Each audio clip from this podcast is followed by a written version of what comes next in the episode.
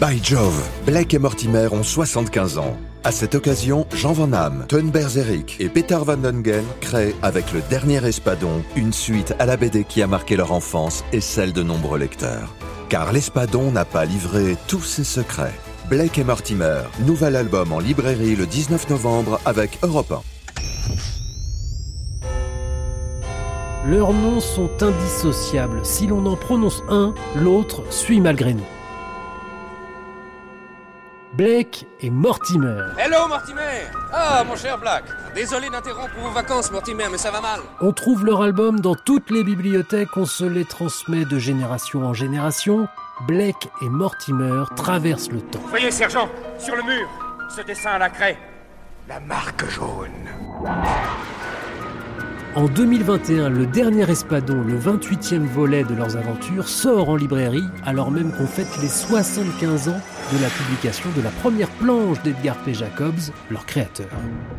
Bref, Blake et Mortimer traversent les époques et dans ce podcast, nous allons tenter de les suivre dans ce voyage à travers le temps. Je m'appelle Nicolas Caro, bienvenue dans Blake et Mortimer, les passagers du temps, un podcast original en trois épisodes, produit en collaboration avec les éditions d'Argo. Ah Que dites-vous de mon rideau électromagnétique?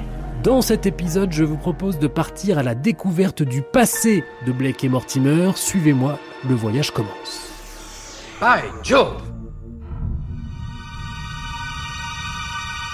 Première étape de notre périple à travers le temps. Direction le 11 octobre 2021. Ce jour-là, nous étions au centre belge de la bande dessinée, le CBBD, pour rencontrer Yves Sante et Daniel Couvreur. Bonjour. Bonjour. Yves Sante est scénariste de bande dessinée, c'est lui qui écrit actuellement les aventures de 13, mais il a aussi et surtout scénarisé cette aventure de Blake et Mortimer, Quant à Daniel Couvreur, il est chef du service culture au journal Le Soir et co-commissaire de l'exposition que consacre le CBBD à Blake et Mortimer. Avant de remonter aux origines des deux héros, remontons vers le passé d'Yves et de Daniel Couvreur, vers l'enfance et vers le moment de leur rencontre avec Blake et Mortimer. Bien, je devais avoir 8-9 ans. À cette époque-là, tous les albums existaient déjà, puisque je suis né en 64. Et je recevais chaque week-end euh, de mes parents un petit peu d'argent de poche pour aller dans les bibliothèques. Et dans toutes les bibliothèques de Belgique, qu'elles soient communales, paroissiales ou autres, il y a toujours eu des bandes dessinées qu'on pouvait euh, louer pour quelques cents à l'époque. Et donc j'écumais tout ce que je trouvais. Et arrive le jour où je tombe sur euh, la couverture de la marque jaune, qui m'intrigue. Je prends l'album, les surprises n'ont fait qu'augmenter en rentrant, puisque pour la première fois, je découvre deux personnages qui ont l'âge de mon père, une bande dessinée très sérieuse, avec énormément de textes. Enfin, on était assez loin de Tintin. Et pourtant, il se dégageait quelque chose de magique, magnifique. Et puis à partir de là, ben, comme tous les fans, j'ai commencé à lire tous les autres albums de la série. Et vous, Daniel Couvreur, comment ça s'est passé? Moi, j'avais la chance d'avoir euh, un papa euh, qui était euh, assez féru de bande dessinée déjà. Et donc, à la maison, il y avait du Tintin, du Bugdani, du Bob et Bobette, du Tanguy la Verdure et du Blake et Mortimer parmi toutes ces séries de bandes dessinées, celle qui m'a le, immédiatement le plus impressionné, c'était Blake et Mortimer. Et pour une raison très précise, c'est que c'est la seule euh, où j'ai eu l'impression tout de suite qu'on ne me prenait pas pour un gamin, mais pour un adulte. D'abord, les deux héros étaient adultes pour commencer, mais pas particulièrement de super pouvoirs. C'était vraiment donc des héros qui étaient plausibles, réalistes, auxquels on pouvait euh, s'identifier, qui couraient euh, ou qui s'essoufflaient comme nous, si j'ose dire, et qui en même temps, quand il leur arrivait quelque chose, ne trouvait pas une pirouette scénaristique plus ou moins vraisemblable pour se tirer du guépier dans lequel il se trouvait. Donc c'est vraiment le côté crédibilité, réalisme et considérer le lecteur comme euh, un, grand enfant plutôt qu'un petit qui m'a immédiatement séduit. 30 mars 1904, dans le quartier des Sablons, à Bruxelles. Des cris de nouveau-nés résonnent aux quatre de la rue Ernest Allard. Ce sont ceux d'Edgar Félix Pierre Jacobs, plus connu aujourd'hui sous le nom d'Edgar P. Jacobs. Dix ans plus tard, son père l'amène voir Faust. C'est ainsi que naît sa première passion, l'opéra.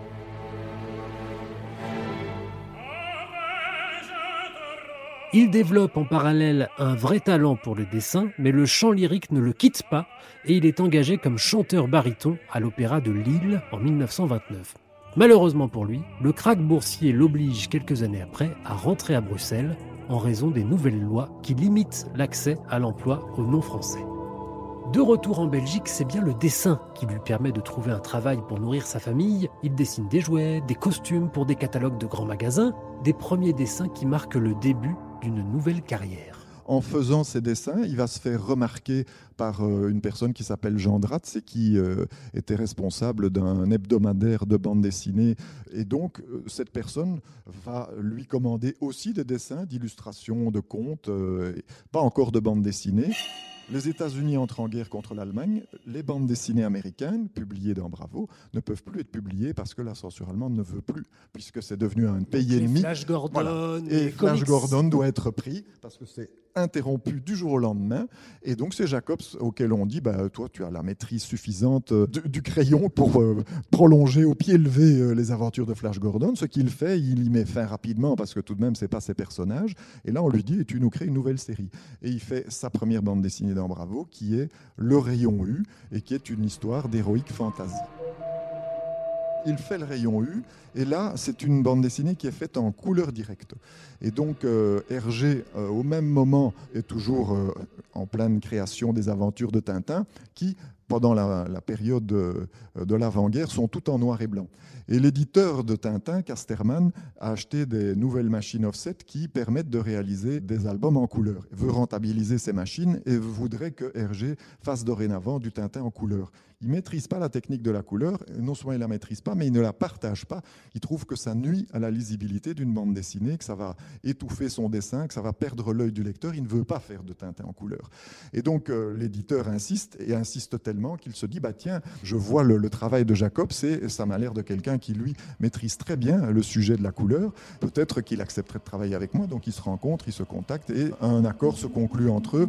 Et donc Jacobs, non seulement était sur le rayon U, continuait à faire des dessins pour les grands magasins de catalogues de mode, illustrer des contes aussi. Et le voilà qui doit aussi mettre en couleur les anciens albums de Tintin et même collaborer aux nouveaux albums sur la précision documentaire, le choix des décors, etc.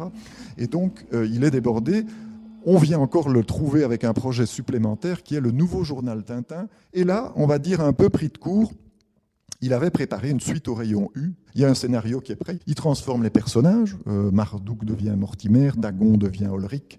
Il garde par contre cette arme secrète qu'est l'espadon, qui apparaît clairement sous le nom de l'espadon dans le scénario euh, du tome 2 du rayon U. Qui est un avion supersonique, est submersible, qui peut donc aller sous l'eau, et une arme très très efficace, inventée par Mortimer. Absolument, donc c'est ce qu'on appelle l'arme absolue.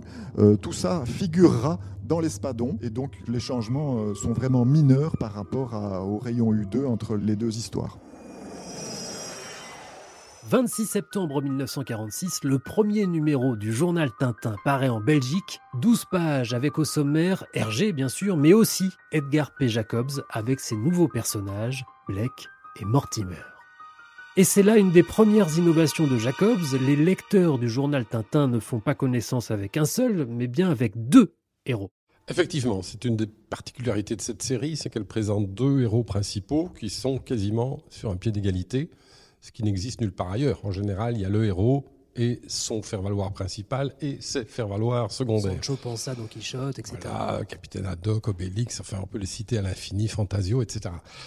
Euh, ici, il nous présente, c'est les aventures de Blake et Mortimer. Ça donne un ton, une couleur particulière, mais en même temps de formidables opportunités. Blake étant... Euh, on va dire, le représentant des histoires de type euh, policière, euh, géopolitique, euh, aventure à l'international, guerre mondiale, etc. Mortimer, en tant que scientifique et grand fan d'archéologie, est plus le porte-parole des thèmes tels que, bah, comme pour le mystère de la Grande Pyramide, l'archéologie, le mystère, l'Atlantide, des choses comme ça. Mais avec les deux personnages, cette série permet de lancer à peu près n'importe quel sujet et de faire en sorte qu'il reste Blake et Mortimerien. Alors qu'il y a d'autres séries de bandes dessinées qui sont beaucoup plus typées. Bah, je veux dire, euh, on n'imagine pas un, détective à la Ricochet ou à la Gilles Jourdan se lancer subitement dans la politique internationale. Je veux dire, c'est pas leur job, quoi. Euh, avec Blake Mortimer, on a cette possibilité-là. Alors c'est une difficulté parce qu'il faut leur donner un rôle, si possible, équivalent à chaque fois. Mais c'est en même temps une chance parce qu'il nous ouvre un champ de possibles sur le plan scénario qui est beaucoup plus large qu'ailleurs. Et ce méchant Ulrich, qui est un vrai méchant, qu'est-ce que vous en pensez? Ah, c'est toute la difficulté.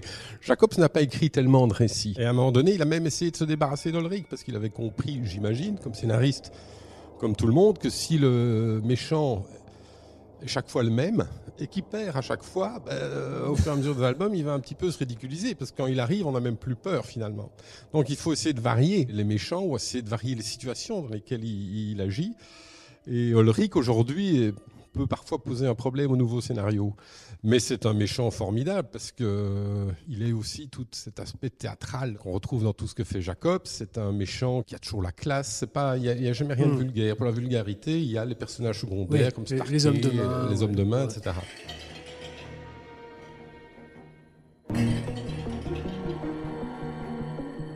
Du 26 septembre 1946 au 8 septembre 1949, les lecteurs du journal Tintin découvrent chaque semaine une planche du secret de l'espadon, première aventure de Blake et Mortimer.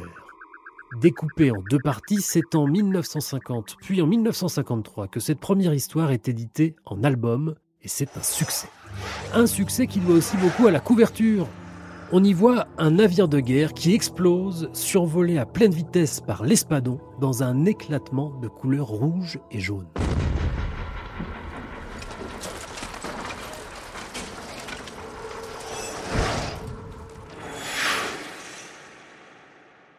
Le sens de la mise en scène, le sens justement de la couleur aussi, très particulière, très propre à Jacobs, qui utilise la couleur de manière narrative. On voit bien que ces couleurs ne sont pas réalistes. hein. Euh, il n'y a pas de vaisseau de guerre mauve, il n'y a pas d'explosion rouge en fait. Chez lui, la couleur participe à la dramaturgie du récit. Comme je dis, elle est profondément narrative, et ça, c'est la force aussi d'un dessin comme celui-là. Quand ça devient de la création, il faut que tout soit fait pour euh, éveiller le regard du jeune lecteur. Donc il faut que l'avion soit plus beau. Et s'il est plus beau en jaune alors que c'est une couleur ridicule pour le camouflage, on va le mettre en jaune. Euh, L'aile rouge, elle va être rouge pétant. Alors là, plus mauvais pour le camouflage, pareil. Mais il s'en fiche, c'est pas ça. Sur un ciel bleu, c'est ce qui ressort le mieux. Ou sur un ciel de nuit, il va éclairer euh, comme s'il y avait un spot qui suivait l'avion, il s'en fiche. Une fois que la crédibilité du récit est assise, instaurée, après, c'est d'abord l'effet visuel qui va compter, le rythme dans la narration, donc la gestion des ellipses, c'est très important, il faut que le récit avance. Il faut se rappeler qu'à l'époque, Jacob, comme les autres auteurs, à part Hergé qui avait droit à la double page centrale du journal, les autres auteurs avaient droit à une seule page. Et donc, leur but, c'était de donner un maximum de rêves, de choses à retenir aux enfants jusqu'à la semaine suivante. Donc tout ça était très dense, très riche et devait être très spectaculaire. Nous voyageons dans le passé de Blake et Mortimer, mais leur passé c'est aussi le nôtre, et leurs histoires c'est aussi l'histoire, celle avec un grand H, toile de fond de leurs aventures. Disons que le maître mot, je pense, des scénaristes de l'époque d'aventure, dans la plupart de ceux qui travaillent dans le journal Tintin, sous la houlette de Hergé, qui joue un peu le rôle de directeur éditorial, c'est la crédibilité. Moi, ce qui m'a toujours plu dans les récits d'aventure, c'est ceux où très vite je me dis, c'est possible, c'est possible. Et l'auteur me donne des bases, au cinéma c'est pareil, ah mais ça c'est vrai, ça c'est avéré, etc. Et donc on a tendance à se dire mais que tout le reste est vrai et avéré aussi. Donc c'est une manière de prendre le lecteur ou le spectateur par la main. Et effectivement, moi ce que j'aime beaucoup, c'est des scénarios euh, où à un moment donné, dans la documentation que j'ai compulsée, j'ai trouvé ce que j'appelle un trou dans l'histoire, à savoir qu'aucun historien n'a pu vérifier, n'a pu boucher en quelque sorte. Et ça, c'est le bonheur du scénariste parce qu'il peut s'engouffrer dans le Dans la brèche. dans, dans la brèche. Et comme tout ce qui précédait était vrai, avéré, parfaitement crédible, la suite l'est aussi. Et une des premières leçons, sans doute inconscientes, de scénario que j'ai pris, c'est avec le mystère de la Grande Pyramide. Personne ne savait ce qu'il y avait dedans. Personne n'était jamais rentré au cœur de la Grande Pyramide, en tout cas pas à ma connaissance quand j'ai lu le mystère de la Grande Pyramide. L'album, d'ailleurs, avant que les personnages ne rentrent dans la pyramide, on se souvient qu'il y a toute une préparation, toute une histoire. On parle de la vraie histoire, etc. Et, tout un contexte, des planches flashback, et on y croit, on y croit, on y croit. Et quand ils rentrent dedans, on croit toujours que c'est vrai ce qu'ils nous racontent. Et c'est ça qui est formidable. Le jeu avec la grande histoire, c'est une des techniques du bon scénario d'aventure, je trouve. Alors, il explore l'histoire, bien sûr, Edgar P. Jacobs. Il va un peu partout. Il va chez Platon pour l'énigme de l'Atlantide. Il va au XVIIe siècle, pour, au XVIIIe siècle pour l'affaire du collier. Yves Sand, comment vous choisissez? C'est une période de l'histoire qui vous intéresse et vous vous dites, tiens, je vais mettre Blake et Mortimer là-dedans? Ou alors c'est l'inverse, c'est Blake et Mortimer qui vous emmènent dans telle ou telle période de l'histoire? Alors la première chose à préciser, c'est que pour tous ceux qui ont participé à la reprise de la série, tous les albums sont de la BD historique, alors que Jacobs faisait de la BD moderne. À savoir, dans la tête de Jacobs, les récits de Blake Mortimer se passaient maintenant, au moment où il réalisait. Et ça se vérifie à travers les décors, par exemple, qui ne sont pas les mêmes dans les années 40, 50, 60, 70. Les décors évoluent, ce qui prouve bien que les personnages sont supposés avancer dans le temps. Alors lorsque euh, décision était prise par l'éditeur euh, de relancer la série, Jean Van Hamme et Ted Benoît ont eu, avec l'éditeur, l'excellente idée de retourner au cœur euh, du mythe, à savoir les années 40-50. Euh, Ce qui veut dire que pour nous, aujourd'hui, la difficulté, elle est double. On doit faire comme si c'était une série, on va dire, moderne, captivante pour un lecteur de 2021, mais en même temps, tout se passe dans les années 50 ou 60.